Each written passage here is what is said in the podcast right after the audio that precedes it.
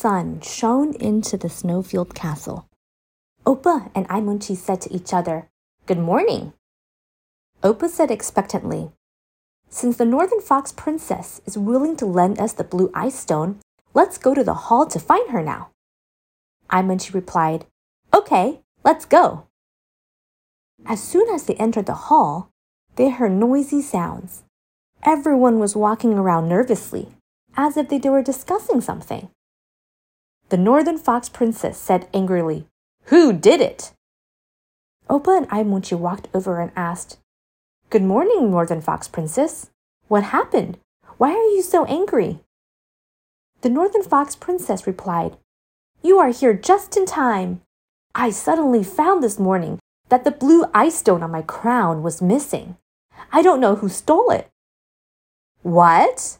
How can such an important blue ice stone go missing?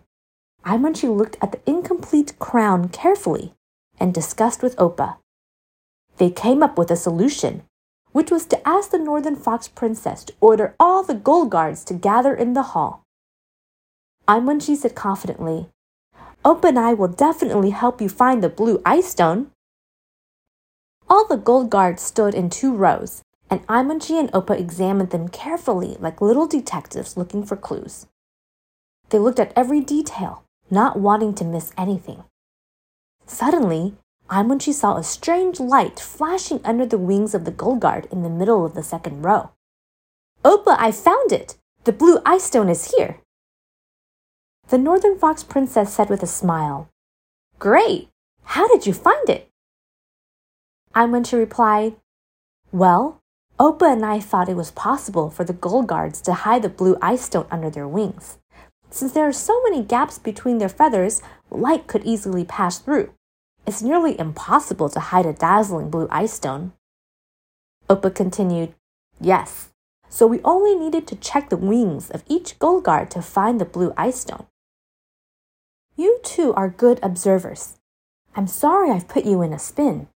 The truth is, the Gold Guards are my most loyal partners and would not steal my beloved blue ice stone. Opa asked curiously, So the blue ice stone was not stolen? Was this a test? Yes. Congratulations on passing the test.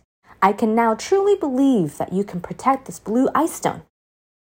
The Northern Fox Princess handed the blue ice stone to Opa with confidence. Northern Fox Princess, thank you for your hospitality and help. We will take good care of the blue ice stone. Goodbye. Aimunchi and Opa reluctantly waved goodbye. The Northern Fox Princess smiled and said, I wish you all the best. Goodbye. Do you want to know where Aimunchi and Opa are going to next? Stay tuned for the next episode.